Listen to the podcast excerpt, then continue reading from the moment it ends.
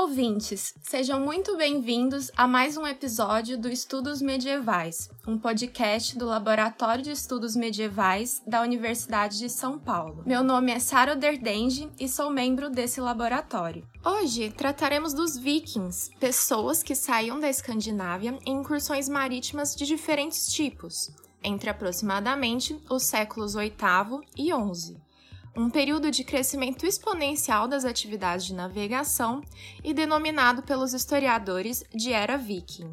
Abordaremos as consequências dessa era e aspectos da sociedade, cotidiano e cultura dos povos escandinavos. E falaremos também de algumas representações e estereótipos contemporâneos a respeito dos vikings. Para tanto, temos o prazer em receber Santiago Barreiro, professor e pesquisador assistente no Instituto Multidisciplinar de História e Ciências Humanas, do Conselho Nacional de Investigações Científicas e Técnicas da Argentina. Co-coordenador do Grupo de Pesquisa Leituras da Escandinávia Medieval, Santiago é especialista em estudos nórdicos, trabalhando principalmente com as sagas islandesas, em uma perspectiva histórico-antropológica. Bem-vindo, Santiago, e muito obrigado por aceitar o nosso convite para esta entrevista. Obrigado, Sara. É, eu quero agradecer pelo convite para você e o seu grupo lá na USP. E eu peço desculpa para os ouvintes pelo meu sotaque em português e os erros, porque eu não sou falante nativo, como eu acho que vocês conhecem. Primeiramente, para iniciarmos nossa discussão, é necessário definir quem foram os vikings. Santiago, você poderia explicar quem eram os vikings, o que eles faziam, de onde vieram e para onde foram? E também poderia nos explicar como surgiu essa nomenclatura? Sim, uh, na verdade o termo viking é um reflexo de um termo que você tem na língua antiga nórdica, que era aquela língua que falamos vikings, que é vikinger. E não é um termo em antigo nórdico de tipo étnico. É, é um termo tipo de atividade. É uma, diria assim, profissão. Não é um, um caráter profissional, mas tem caras que são vikings toda a sua vida, ou grande parte da sua vida. Mas em geral é uma coisa que você faz. Isso significa que não todo mundo que mora no norte na Idade Meia ou na Era Viking é um viking.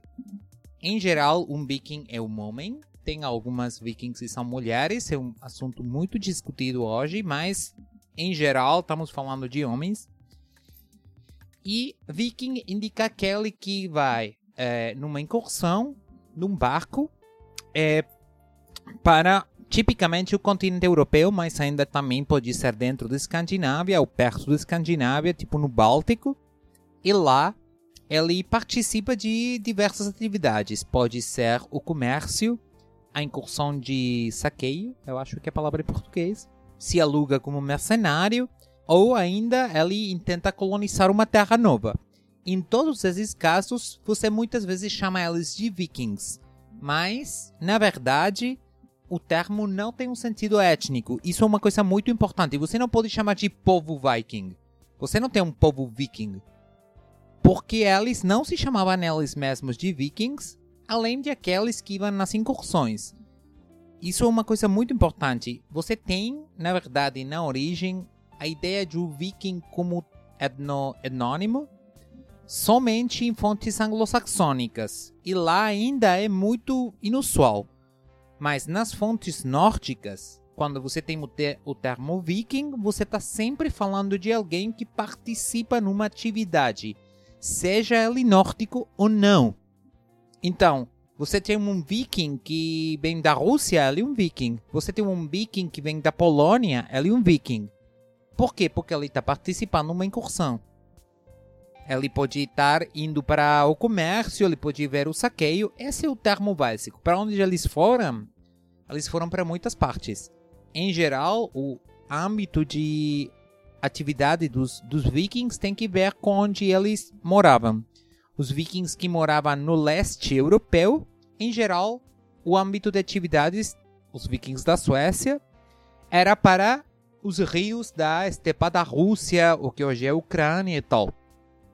E o objetivo deles era ir para os mercados muito ricos de Bizâncio ou de o Império ou, ou do mundo árabe. E além disso, tem os vikings que moram na parte ocidental da Escandinávia, que naturalmente eles iam pelo mar, pelo Oceano Atlântico, Mar do Norte, para as Ilhas Britânicas, França, ou até, às vezes, ir para o Mediterrâneo, entrando pela Espanha, para a Itália e tal. E além disso, eles tentaram e lograram colonizar as ilhas do Atlântico Nórdico, é, Norte, tipo da Islândia, as Ilhas Feroz e tal.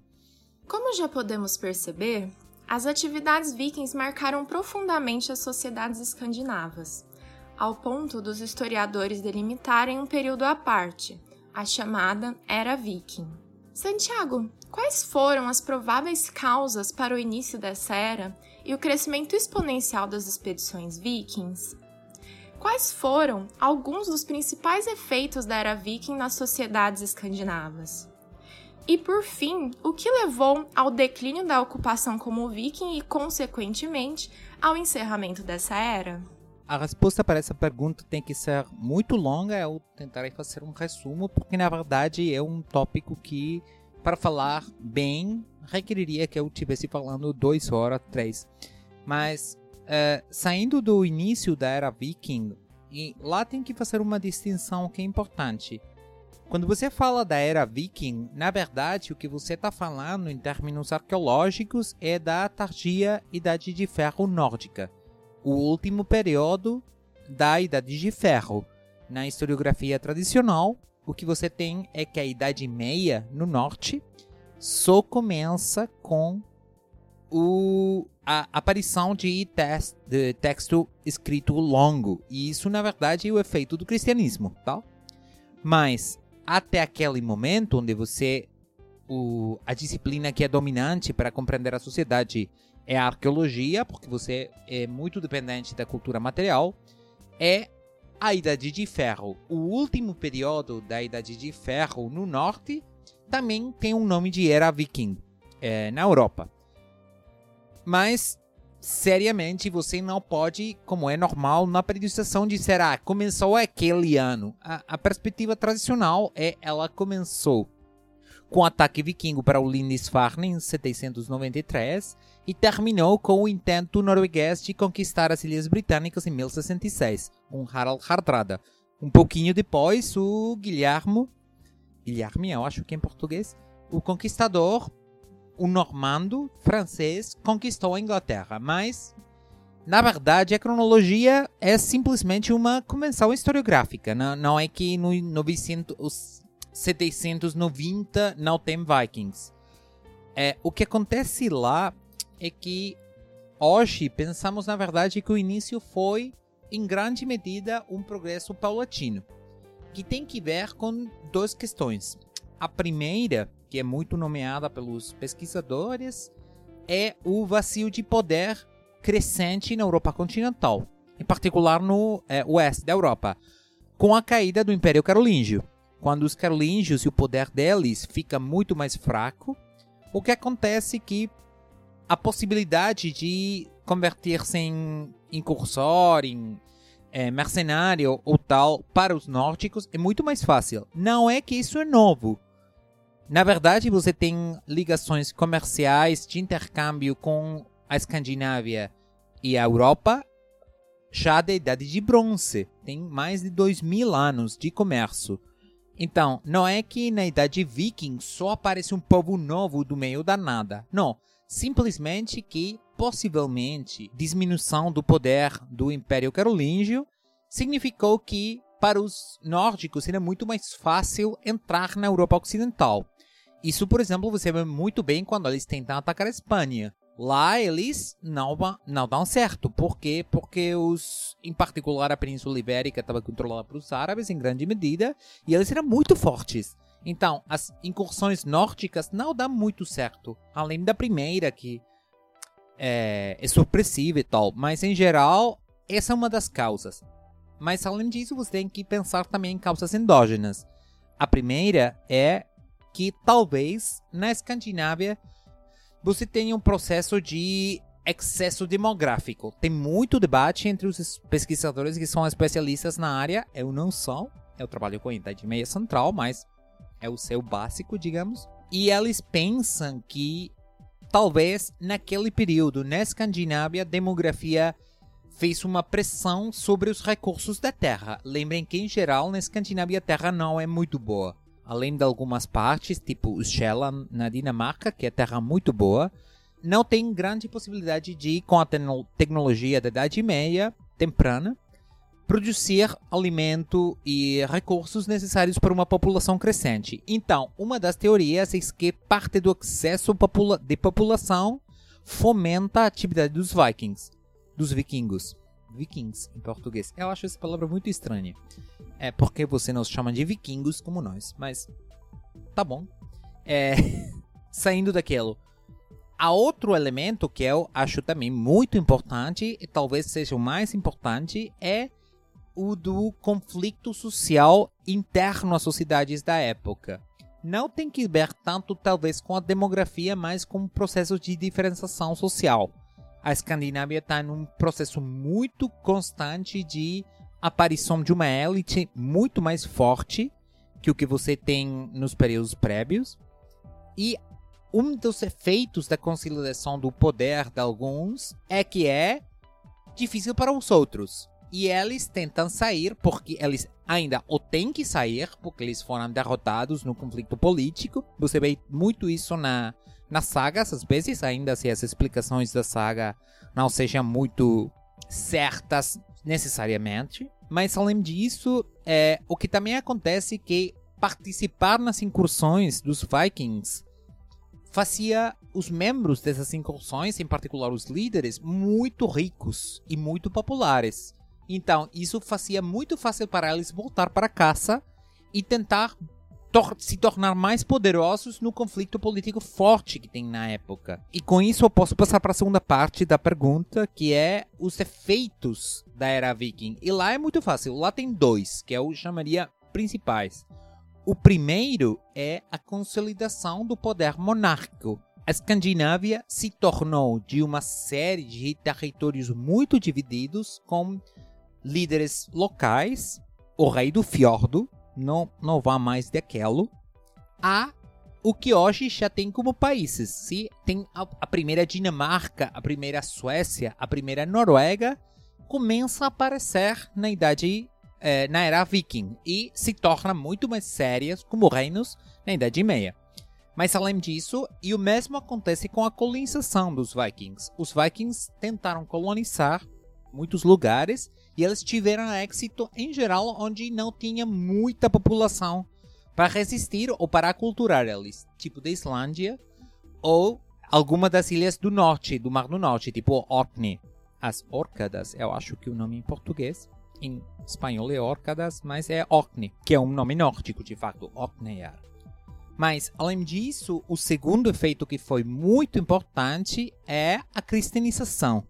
Isso é muito engraçado, porque às vezes vocês pensam nos Vikings, nos, é, nos Vikings, e você pensa neles como se fossem pagãos. Mas, na verdade, o principal efeito para os nórdicos de se tornar vikings é estimular as missões é, dos, do cristianismo para os nórdicos, com a ideia de que se eles se incorporavam na cristandade, eles iam é, se tornar mais tranquilos e mais amigáveis. E na verdade isso aconteceu. E não aconteceu por magia, é porque os nórdicos ficavam muito felizes de se cristianizar. Tem um mito muito estendido do paganismo que resistia aos cristãos. Isso não é certo. Simplesmente, para os nórdicos, se incorporar na cultura, na riqueza, particularmente nas tradições políticas do sul da Europa, era muito bom. Por quê? Porque a Europa do Sul era mais rica e para os líderes tinha muito que admirar lá.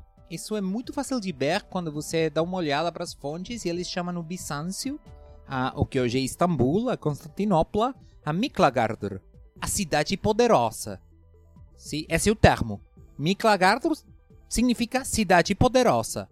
E quando nas fontes eles fal falam dos bizantinos, eles não falam, ah, esses cristãos que são decadentes. Não! Eles adoram. Por quê? Porque eles têm muitíssimo dinheiro, poder, um exército muito forte. E os nórdicos tentavam, ao mesmo tempo, tomar vantagem da fraqueza do, do continente, mas ao mesmo tempo, onde eles tinham poder, eles admiravam e queriam se incorporar naquele mundo.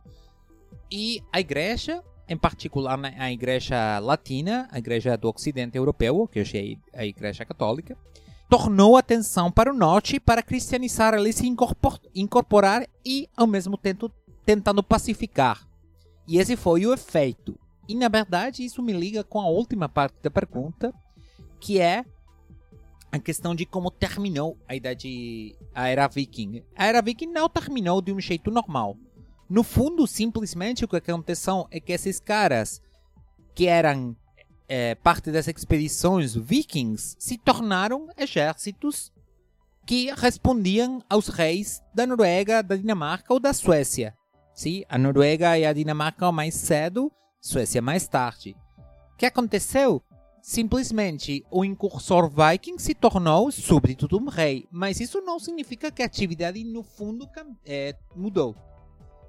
Por exemplo, os daneses, ainda além do fim da formal da era viking, lá na metade do século XI, eles seguiram jogando forte na vida política das Ilhas Britânicas. Por quê? Porque eles já não eram vikings, mas eles tentavam dominar as Ilhas Britânicas. Então, nesse caso, você diz: ah, qual é a diferença? Simplesmente que já não são incursões de o dono do fiordo tal que tenta pegar um, um mosteiro em, na Inglaterra, na Irlanda, mas agora é o rei da Dinamarca que tenta pegar um tributo dos uh, ingleses, por falar qualquer coisa não é uma transição tampouco que seja determinante. Não é que um dia você tem o fim daquilo. Porque no fundo é simplesmente que o crescimento e concentração do poder muda o tipo de atividade. Mas a atividade muitas vezes é a mesma. O mesmo acontece com o comércio.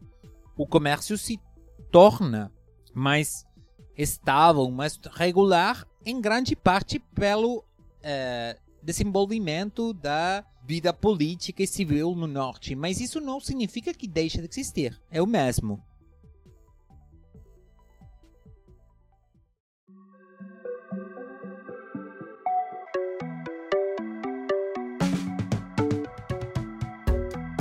Agora então no outro lado dessa história, gostaria de saber quais reações tinham as diferentes comunidades e populações que sofriam ataques ou invasões vikings. Todos esses encontros foram violentos e marciais, como muitas vezes imagina-se? Em outras palavras, quais os principais efeitos das atividades vikings nos territórios e povos que foram alvos desses navegadores escandinavos?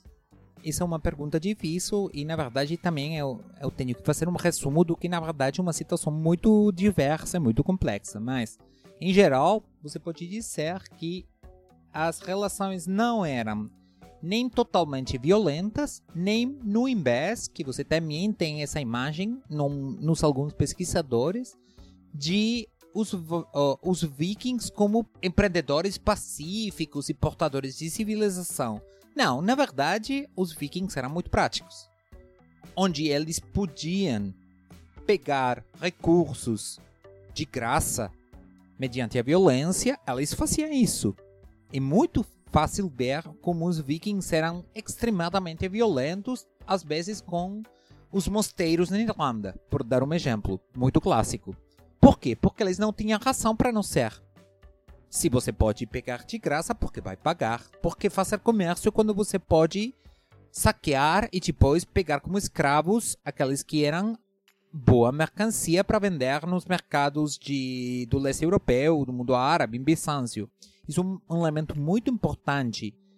Os vikings, os vikings eram muito bons para comerciar com os escravos. Eles não eram escravistas no sentido do, do que foi o, o sul dos Estados Unidos, o Império Romano, o Brasil é, não tinha aquela, aquela grande quantidade de escravos que você associa com o escravismo, mas eles faziam muito dinheiro de a escravidão. A escra é, eles pegavam povos tanto no leste como no oeste da Europa, e eles vendiam para fazer dinheiro. Tem escravos na Escandinávia, depois eu posso falar mais disso, mas esse é um efeito muito forte, porque às vezes é muito é, importante o efeito nas populações locais. Mas o que acontecia quando eles se encontravam com um poder, é, um poder político que era forte, político militar?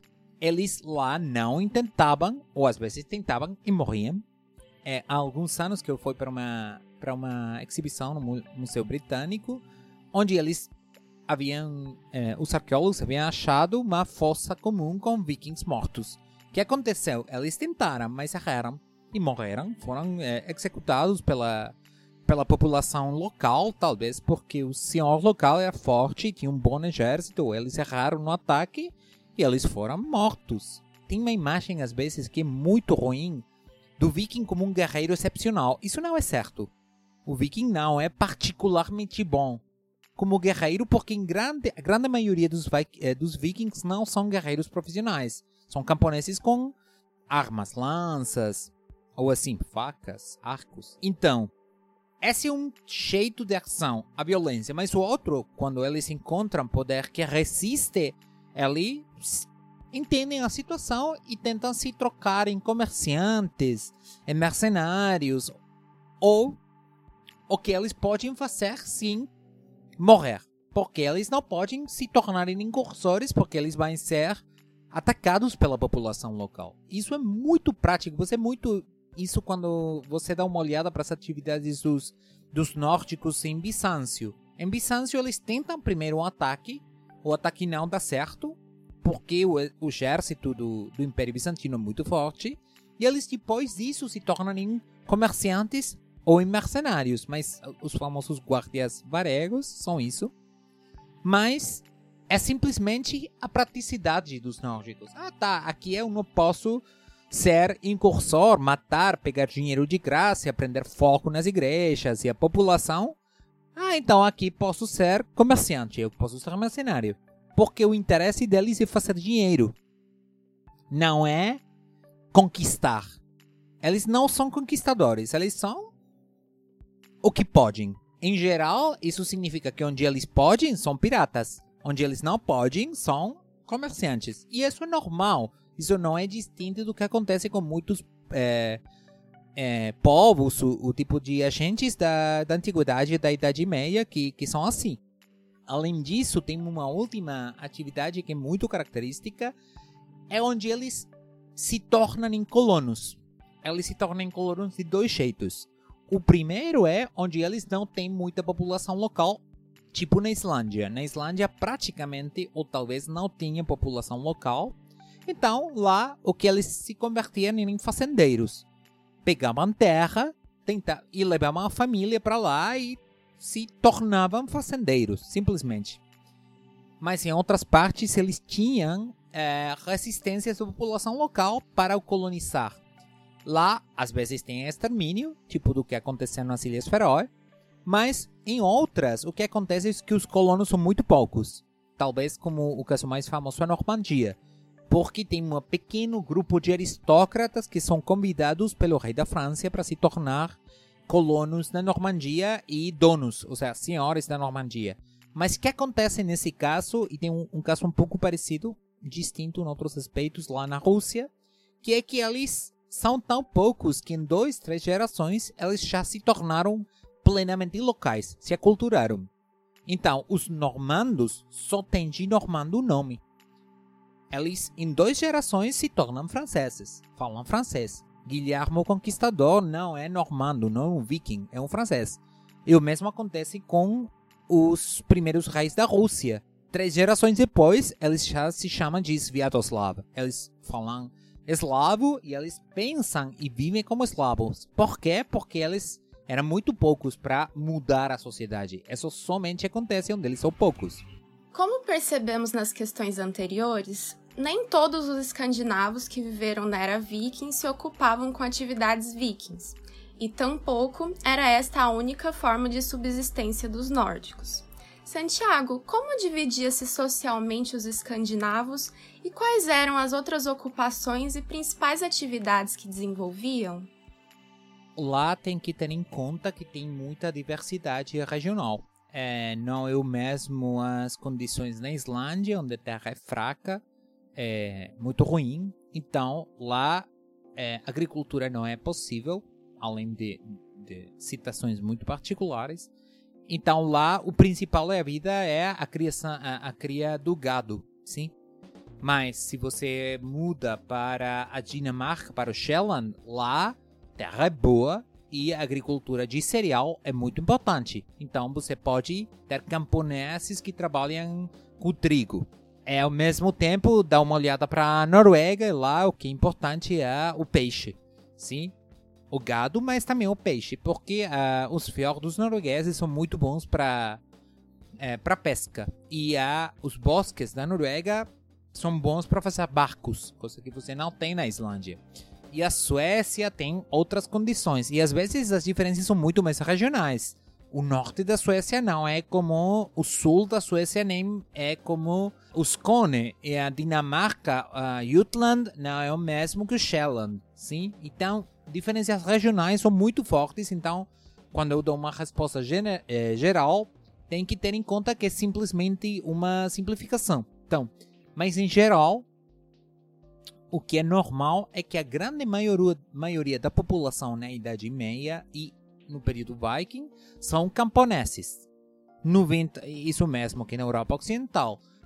90 ou ainda mais, 95% da população eles são camponeses ou fazendeiros. Sim, eles trabalham na terra com a cria dos animais ou com é, a agricultura, mas grande maioria da população é produtor direto na terra.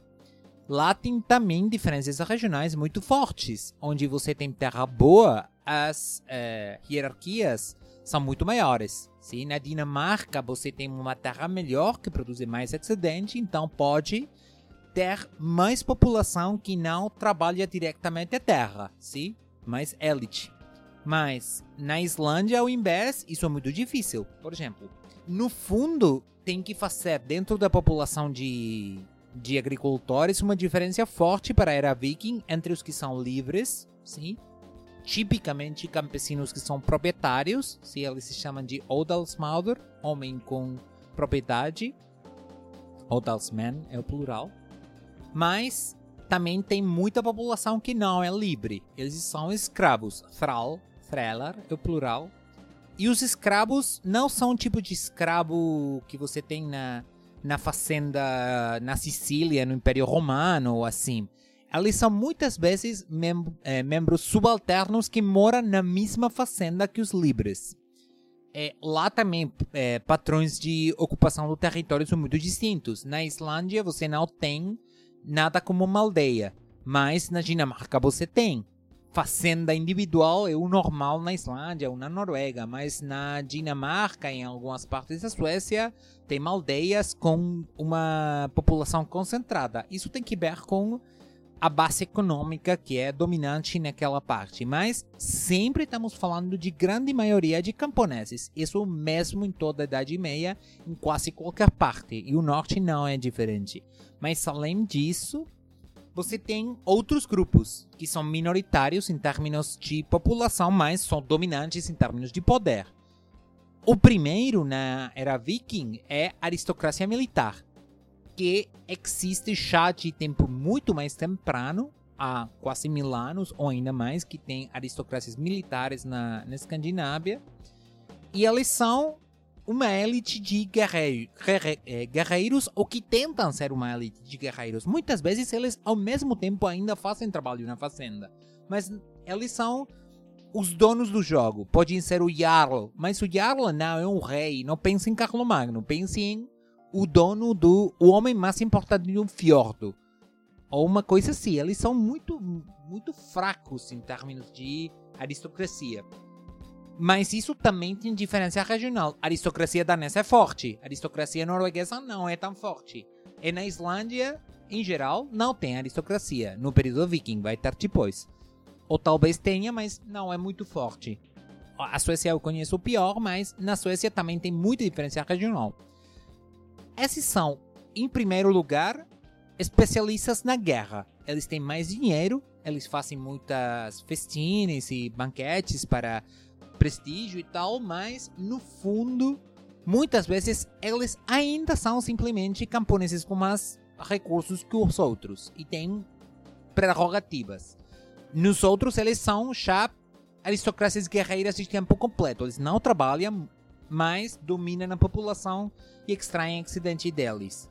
Mas uma mutação que é muito importante que acontece na era viking, é, no final da era viking, é a aparição de um novo grupo social. O primeiro novo grupo social é a igreja. Sim? A igreja cria uma nova categoria social que são os membros da igreja. Sim, o sacerdote, o monge e tal. Eles são novos, porque no paganismo você não tem isso, não tem um sacerdote pagão. Isso é mito. Na verdade, o paganismo era uma religião semi-especialistas. Isso é a imagem geral. Pode ter alguma exceção, mas é a imagem geral.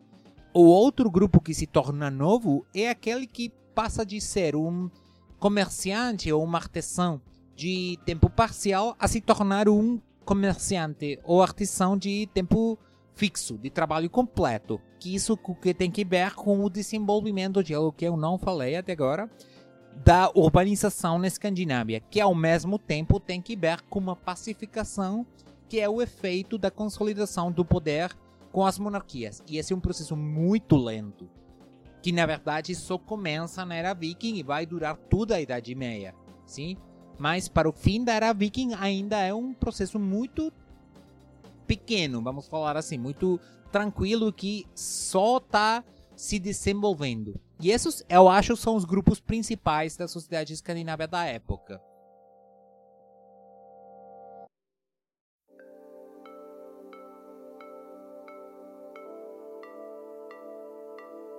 Um ponto que atrai cada vez mais atenção, tanto dentro como fora das universidades, é os lugares ocupados pelas mulheres escandinavas durante a era viking, que teriam mais liberdades se comparadas a outras mulheres de diferentes povos da mesma época. Em produções culturais recentes, há representações de mulheres nórdicas guerreiras, ou que exerciam um forte poder político, como na série televisiva Vikings, com a figura de Lagertha, por exemplo, ou como no último jogo da série Assassin's Creed, o Assassin's Creed Valhalla, no qual o protagonista e viking Eivor pode ser tanto do gênero feminino como masculino, a depender da escolha do jogador e sem implicar mudanças no enredo do jogo. Santiago, qual o grau de correspondência entre essas representações atuais e o que encontramos nas fontes escritas e arqueológicas a respeito das mulheres escandinavas da era viking? Isto é, havia mulheres vikings? Em geral, uh, aqui a questão é, é, muito debatida hoje, porque é um tópico muito popular é, e tem alguns uh, desenvolvimentos da arqueologia que indicam que talvez tivesse mulheres vikings. E as fontes às vezes falam disso, mas fontes escritas não são muito confiáveis, mas a imagem geral tem que sempre pensar que ainda se você tem algum caso de mulher viking, não, grande maioria dos vikings eram homens. E a posição das mulheres era subordinada. Se você me diz, ah, era uma sociedade, sociedade de dominação masculina, eu digo sim, sem dúvida. O poder dos homens era muito forte. Mulheres que tinham poder eram, em grande medida, as mulheres que tinham poder não por ser mulheres, mas porque elas perteneciam aos setores mais poderosos da sociedade. Uma rainha não é poderosa porque é mulher. É poderosa porque é rainha. E ela não é tão poderosa em geral como o rei. Sim, mas se você me diz, ah, uma rainha tem mais poder, mais liberdade, mais capacidade de autoridade que um camponês, é em geral sim. Mas lá tem que ter em conta isso. É uma sociedade patriarcal, eu chamaria sem dúvida sociedade patriarcal, dominada pelos homens que são os cabeças das famílias mas nas sociedades patriarcais, as mulheres que são a mãe, a esposa é, ou a filha de um cara que é o dono do jogo na sociedade, que é um membro da elite, também são poderosas. Isso mesmo hoje, sim. isso não indica que a mulher era mais livre. Simplesmente indica que as mulheres que estavam na parte superior da escala da, da pirâmide social, elas tinham poder. Mas é isso mesmo em todas as partes. Elas tinham mais poder que os subordinados, mas menos, em geral, que os, é, os, homens das, os homens da sua mesma classe. E o mesmo acontece em boa parte do mundo até hoje. Além disso, tem uma diferença que é importante, que é que em termos de direitos, às vezes as mulheres tinham mais vantagens que os homens. Mas aqui tem um problema, que é que às vezes as fontes são muito difíceis de interpretar. Por quê? Porque em geral, muitas vezes isso você vê em fontes de tipo literário, tipo as sagas, que são muito posteriores, já falarei disso. E às vezes o que parece independência feminina, quando você compara, por exemplo, com a França na mesma época, tem que ver com o tipo de fonte. Por quê? Porque muitas vezes as sagas falam de problemas de os camponeses ricos, mas ainda está falando de camponeses. Então, não dá certo comparar a estrutura de dominação de gênero em setor social camponês rico, mas camponês, com aristocracia bem desenvolvida que você tem na Europa continental. Por quê? Que é isso que você encontra nas fontes medievais, sim? Tem que ler um Roman Courtois e vai ver isso. Porque no fundo, o que às vezes você vê nas fontes nórdicas é um tipo de vida social, de um setor social que você não vê nas fontes é, continentais da época.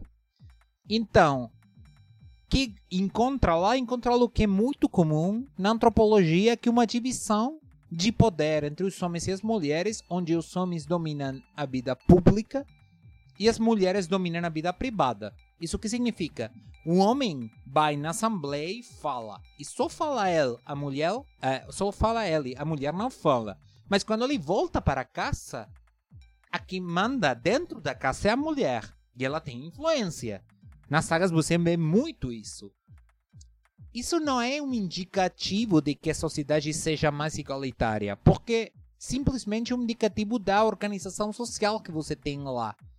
Por exemplo, quando você dá uma olhada para as leis islandesas, as mulheres têm mais direitos que o que você encontra nas leis danesas. Mas que paz, que acontece? As leis danesas são muito mais aristocráticas. E na sociedade aristocrática, o papel da mulher é muito mais oprimido, talvez porque ela está muito mais, ela tem muito maior importância como mãe, como produtora de filhos, que como agente econômico, por exemplo, porque a economia não depende da mulher, depende dos camponeses que a aristocracia explota. Eu acho que é essa palavra em português. Mas quando você está olhando para a sociedade das sagas, que são as fontes escritas e que são muito posteriores à época viking, em qualquer caso, é caso lá o que você vê é uma sociedade mais equilibrada, mas é um erro de pensamento achar que isso é um indicativo de, de dominação menor. Isso não significa que talvez tivessem mais direitos, mas não tem uma, um jeito de dar certo uma resposta. Isso não indica tampouco que você não tem alguma mulher que fosse viking, não tem alguma mulher excepcional. Pode, mas isso não é indicativo de nada. Se você me fala da da situação geral, eu te digo não. O viking é um homem e os homens dominam as mulheres. Isso é a realidade. Tem exceções? Tem. E uma exceção muito importante são as viúvas. As viúvas têm poder. Por quê? Porque elas já não dependem de nenhum homem. Isso é maravilhoso para elas. Mas isso tampouco é tão estranho. Viúvas tendem a ser poderosas em sociedades camponesas.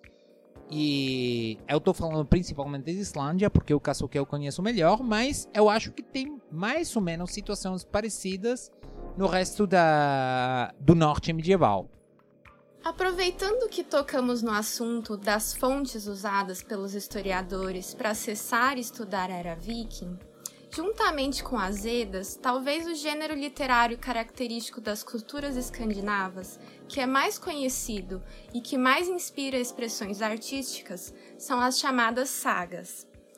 Podemos citar, por exemplo, a saga de Ragnar Lothbrok, uma das inspirações para a já mencionada série Vikings, ou a saga dos Volsungos, que inspirou o alemão Richard Wagner a compor o ciclo de óperas O Anel do Nibelungo, na qual há a famosa composição A Cavalgada das Valquírias, e claro, também saga que inspirou o inglês J.R.R. Tolkien na produção da série de livros O Senhor dos Anéis. Santiago, você poderia explicar o que é uma saga e quais seus diferentes tipos? Quais informações os historiadores conseguem acessar sobre a era viking por meio das sagas e que cuidados devem ter na análise desse material?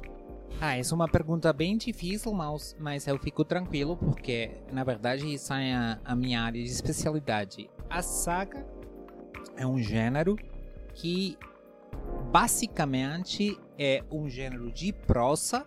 Isso faz distinto, por exemplo, da poesia ética, que é um, um tipo de, de verso que você encontra falando de heróis e de mitologia nas edas poética e depois no que se chama Eda, Eda prosaica ou Eda de Snorri Sturluson. Mas a saga é principalmente prosa. Mas é prosa que tem incorporado no texto, em geral, não sempre, mas em geral, tem também verso. Verso tipo escáldico, tipicamente, que é o, o estilo de poesia vernacular tradicional da Escandinávia medieval. É muito particular da Islândia, mas também tem escaldos noruegos, noruegueses e tal. Saga é um gênero de prosa que a comparação mais perto, talvez, para um público moderno, seja a novela. É, com diferenças fortes. Às vezes eles chamam as sagas de proto-novelas. Por quê? Porque na saga você não tem é, indicativo direito da vida interior dos personagens. Se numa novela você muitas vezes sabe o que acontece na cabeça dos personagens. Isso não é certo nas sagas. Sagas só reportam fatos. Então, se um personagem não fala do que ele pensa, você não sabe o que ele pensa. É, você tem que adivinhar. Falas são. É, a saga é muito característico que elas reportam eventos, mas em geral, você não sabe o que tem na cabeça dos personagens, exceto pelos, pelas ações deles. Sim? Se ele fica ofendido e ele dá gestos, isso tal, você sabe. Mas às vezes as sagas não falam nada. São muito externalistas, vamos falar assim. Mas, além disso, saga, que é uma palavra que é equivalente com o português ou o espanhol história, é ao mesmo tempo um tipo de relato que tenta falar do passado, que é o que a história significa quando você diz eu estudo história, sou historiador, mas também tem o sentido de um conto. Eu te vou contar uma história. É, você pode ver a dualidade em inglês, tem history and story. Saga é como em português ou em espanhol. Significa história, nos dois sentidos. É história no sentido de history mas também a história no sentido story, sim? Isso não significa que na Idade Média eles não tivessem uma distinção entre aquelas sagas que eram principalmente históricas e aquelas sagas que eram principalmente entretenimento ou histórias ou contos. Tem divisões e, e tem diferenças evidentes nos manuscritos. Às vezes tem uh, sagas que dizem, ah, essa saga é só para se entretener. Isso indica que é uma saga que não tem que ser considerada histórica, mas simplesmente como se fosse um, um conto, um, uma história para de ficção, diríamos hoje. Mas a crítica moderna divide as sagas tipicamente, seguindo a, a, divisão tradicional, em subgêneros que são bem diferentes. Por exemplo, você falou da Ragnar Saga Lodbrokar ou da Völsunga Saga que são sagas de um tipo que se chama de Förnalarsögur, que é um termo islandês moderno que significa as sagas de tempos antigos, ou sagas de lendárias. Essas sagas são sagas muito maravilhosas, tem muito, muitas brigas com dragões e esse tipo de, de coisas, e heróis, e reis, e princesas que moram na Europa Central e tal essas sagas são um gênero muito diferente das sagas de islandeses, que são sagas que falam de gado, de camponeses, é disputas pelo feno. Sim? Isso é típico. Se você dá uma olhada para Hensatori Saga, é uma saga que são 17 é, capítulos de caras que têm um problema com feno e gado. E eles falam só disso. Isso não é o, o Sigurdur, sim, que é o Siegfried do, do Wagner, tentando pegar o tesouro maldito dos Nibelungos. Não, esse é um cara que não tem, eh, não tem feno para dar de comer as vacas. Tem uma diferença enorme. É, e tem outros gêneros. Tem as sagas de bispos, por exemplo, as sagas hagiográficas, que são sagas, muitas vezes são traduções de textos é, de Wita é, latinas, de Wita, e são hagiografias, sim? Quando você tem a saga de é, o, o bispo Thomas Becket.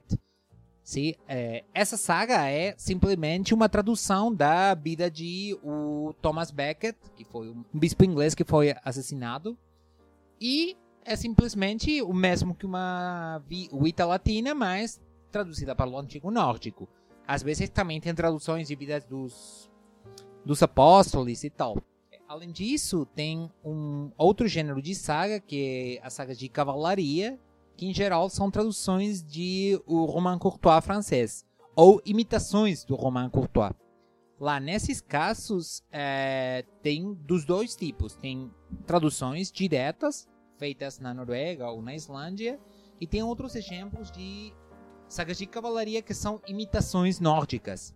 É, algumas são sátiras. Tem uma tradução muito boa da, da Tristan Saga, que é uma, uma sátira fazendo piada das novelas artúricas. É uma tradução do Tristão, mas eles estão rindo.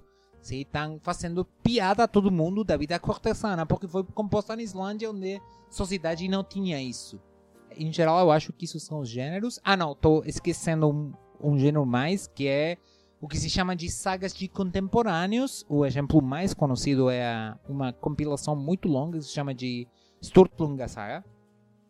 A saga do Sturlungar, uma família muito forte que elas são é, sagas bem históricas que elas falam do conflito social na Islândia no século 12 e 13.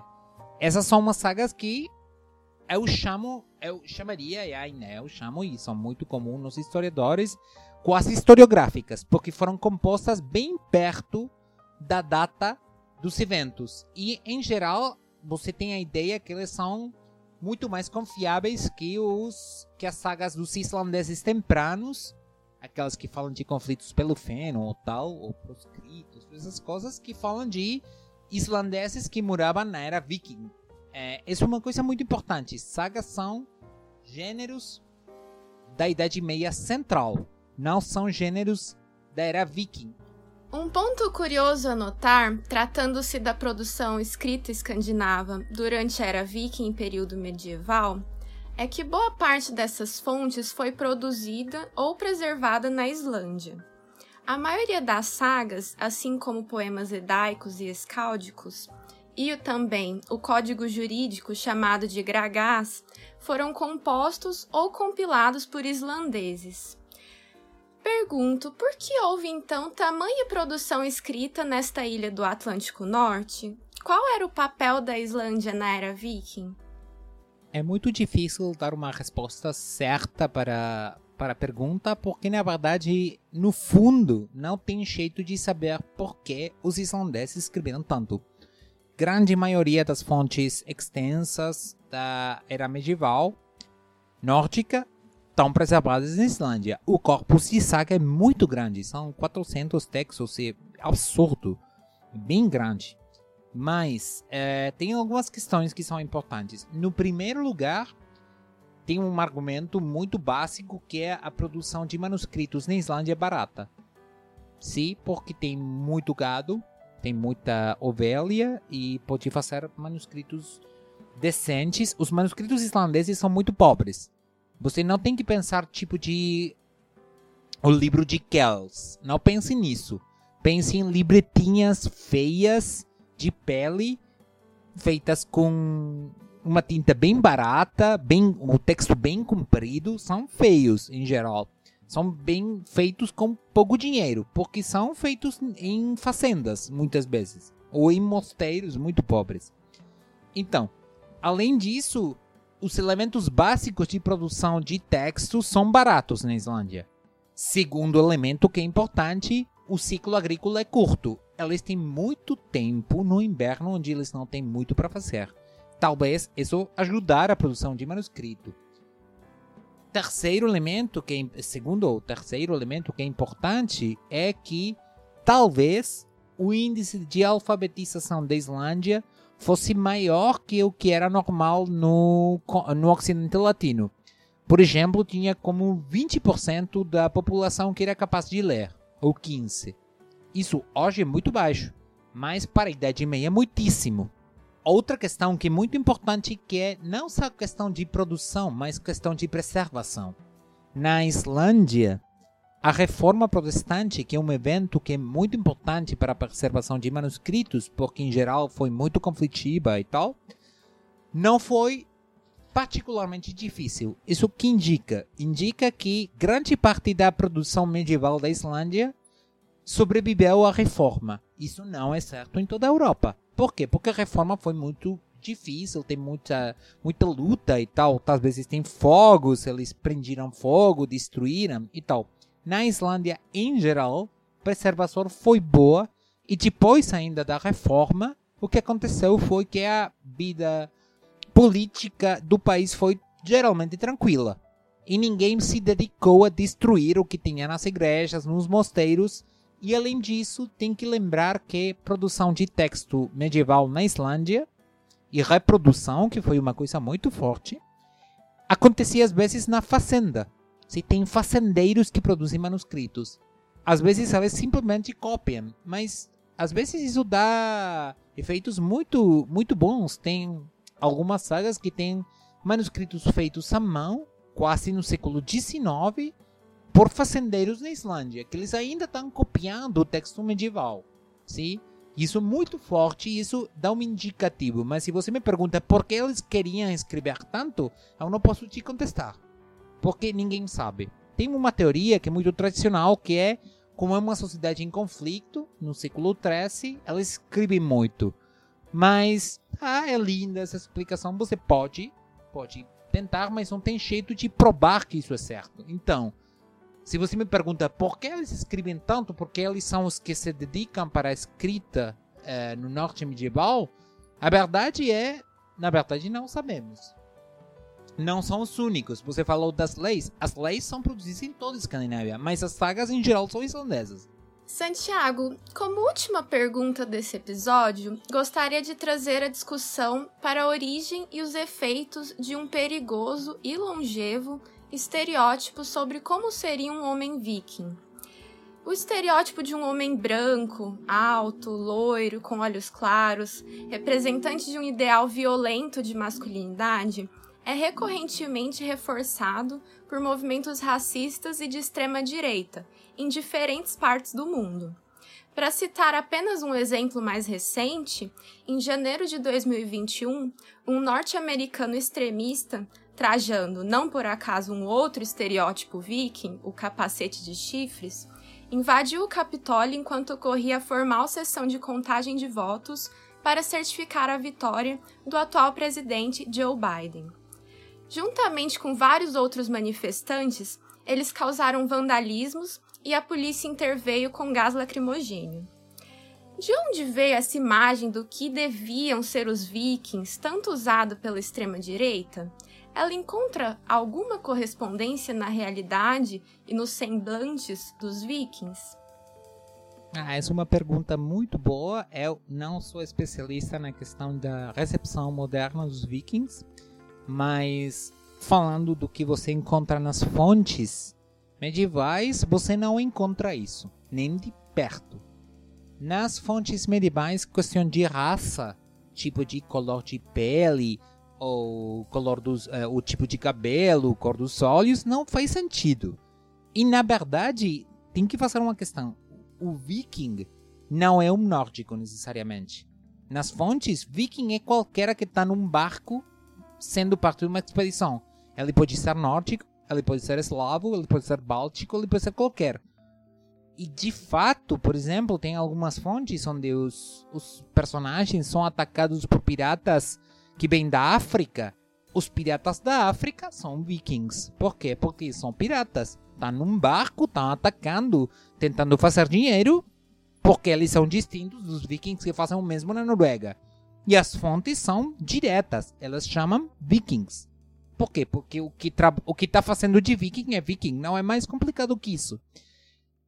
A imagem de um viking que é, além disso, superior fisicamente é absurda. O viking é um cara, é, quando você dá um para dá para a arqueologia, encontra o corpo do que é um, um nórdico na Idade Meia, ele é para os estándares de hoje um cara em geral pequeno, 1,70m, uma coisa assim, as mulheres um pouquinho menos. E elas não têm um tipo físico excepcional. Os vikings não eram bons na guerra. Eles eram. dependiam muito da sua pressa, eles eram muito bons no mar, com o barco, mas quando eles se enfrentavam com um exército de guerreiros do sul da Europa, profissionais, eles passavam muito sofrimento. Se você tem que fazer uma aposta entre um exército de homens do norte e um exército de árabes, vai com os árabes. Por quê? Porque estão melhor armados, eles são soldados profissionais e tal. O viking é um camponês que tem uma faca, uma lança e um marco, e ele vai num barco. Mas ele não é um guerreiro, não trabalha disso. Ele trabalha no campo, está criando gado. Quando ele tem tempo demais, talvez se torna viking, além daquela pequena elite de é, guerreiros que é muito pequena. O mesmo acontece com armamento. Armamento viking é, em geral, ruim, não é muito bom. É imitação de, é, de armamento bom que tem a Europa continental. Eles não têm uma vantagem militar de nenhum tipo, porque eles não são grandes guerreiros. Eles são oportunistas. Mas onde tem essa imagem, essa imagem acontece principalmente no século XIX e na primeira metade do século XX, com o nacionalismo, que está reagindo contra é, um, uma imagem do, do classicismo do sul da Europa e no norte da Europa eles estão resistindo àquilo. Por isso, muitas vezes, o nacionalismo é muito reacionário. Se eles estão se, é, se opondo às ideias da Revolução Francesa, o liberalismo daquela época é, que na época eram as ideias mais modernas, tal, mais, mais igualitárias e tal. E eles reagem se atando com a ideia de a tradição cultural do norte. E eles inventam muita imagineria. Isso é muito forte no século XIX na Alemanha, na Suécia, na Noruega. A Islândia é mais particular nisso, mas não falarei disso aqui. Mas é uma, eles estão reagindo contra as ideias de igualdade e direitos igua, é, iguais para todo mundo que são comuns com o pensamento do iluminismo. Ou às vezes são vamos estou fazendo muito simples na verdade estou simplificando demais os colegas que são modernistas iriam me matar por isso que eu disse mas eles estão reagindo para a direita e essas ideias se vão combinando no século XIX e muito mais forte no século XX, na primeira parte, com o biologicismo que acha que tem uma vantagem natural de tipo de população com fenotipo tal, branco, louro, blá blá blá blá, sobre os outros povos. Que isso já vai direito para o nazismo, não? Todo mundo sabe essa história. Mas na verdade, nas fontes medievais, ninguém pensa assim. Nas fontes medievais, o que é importante que é posição social, religião e às vezes a característica personal do personagem, mas para um nórdico, se uma rainha é a rainha na África, não importa. Ela é a rainha. Isso é importante. Você quer uma mulher que seja rainha, porque isso é prestigioso, tal. Você quer uma mulher que dá dinheiro. Você não quer uma mulher que seja loura. Seja loura e escrava, não vale nada. O mesmo acontece com tudo. Nisso a Idade Meia não é muito racista. O que tem às vezes que ela é ignorante e o que é estrangeiro, estranho, fica distinto, mas se é estranho e poderoso, ah, é lindo então.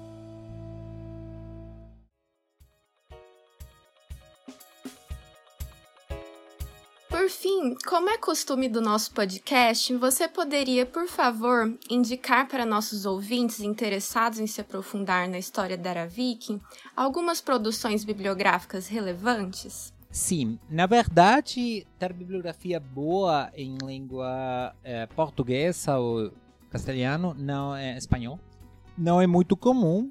É, eu, em geral, não leio nos últimos anos bibliografia é, geral introdutória em português, porque já não leio, então não sei o que tem lá, mas eu posso recomendar textos que tem em inglês, que é uma, uma língua muito acessível em geral, que eu acho que vai dar certo. É, o primeiro que eu quero recomendar é o livro de Neil Price, que é um pesquisador muito importante da era viking.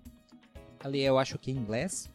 E ele, pouco tempo, um ano, dois, que escreveu um livro que se chama de Children of Ash and Elm, que é uma história genérica dos vikings, um, um, uma overview, que vale muito a pena, não porque seja muito diferente de outras anteriores que são muito boas, aquelas clássicas, tipo a de Elsie Rosdell ou do Wing Jones, aqueles livros muito, muito tradicionais.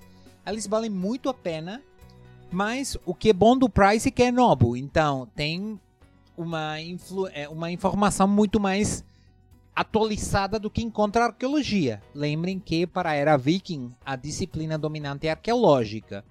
Em espanhol tem um livro que eu esqueci o nome, da Irene Garcia Losquinho, lá na Espanha, que também é uma introdução era viking. É, eu não li o livro da Irene ainda, mas eu sei que ela sabe o que ela está falando. Então, posso recomendar também o trabalho dela, mas eu esqueci o nome.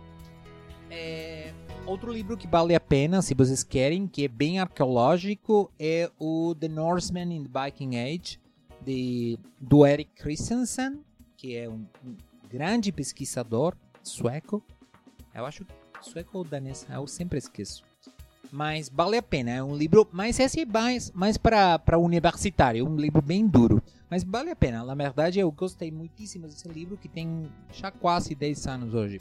Além disso, eu posso recomendar que vale muito a pena um companion, tipo desses livros que tem tópicos específicos e lá tem muita bibliografia bom, que também foi comp é, compilado pelo Neil Price com o Stefan Brink, que é um professor sueco, e se chama de The Viking World. Tem, eu acho, 8, 10 anos esse livro, talvez um pouquinho mais. E tem é, capítulos de cada tópico específico. Tá, você quer saber mais sobre o dinheiro né, na era viking? Lá tem um capítulo lá e tem bibliografia e vale a pena para se expandir. É, além dos vikings propriamente ditos, o que tem é da mitologia, eu recomendo muito um livro que eu acho que você tem em tradução portuguesa, que é o Myths of the Pagan North, de Christopher Abram. Eu acho que tem uma edição portuguesa. É, que vale muito a pena porque ele faz um, um livro de mitologia nórdica sem utilizar fontes da Idade Média Central, tipo a Edda Poética, a Edda em prosa. Isso dá certo, um livro muito, muito bom. Além disso, é, para a literatura do medieval nórdico, o que vale a pena, em geral, eu quero recomendar três livros. Como introdução general, o que vale muito a pena é o Old Norse Icelandic Literature. Eu acho que o título da Margaret Clunies Ross, que é na Cambridge, é um, manual muito básico que dá o, o que você tem que saber do, da literatura medieval nórdico. Depois, um companion que é muito bom, que foi, composto, eh, foi compilado pelo Rory McTurk, que se chama de Oslo, eh, A Companion to All Norse Icelandic Literature. E além disso, outro mais novinho, é, o do Rory, eu acho que 2005, uma coisa assim, foi na Routledge. Tem a Routledge Research Companion to the Medieval Icelandic Saga. Esse é um livro muito bom, que também tem capítulos por tópico sobre as sagas, que foi compilado pelos hermanos Jacobson na Islândia, o Armanius e Ferrir, que é 2017. Muito obrigada pela entrevista, Santiago. Foi um grande prazer recebê-lo em nosso podcast. Ah, obrigado, Sara. Eu gostei muito de participar. Até logo. Agradeço muito também aos ouvintes que nos acompanharam aqui hoje e até a próxima.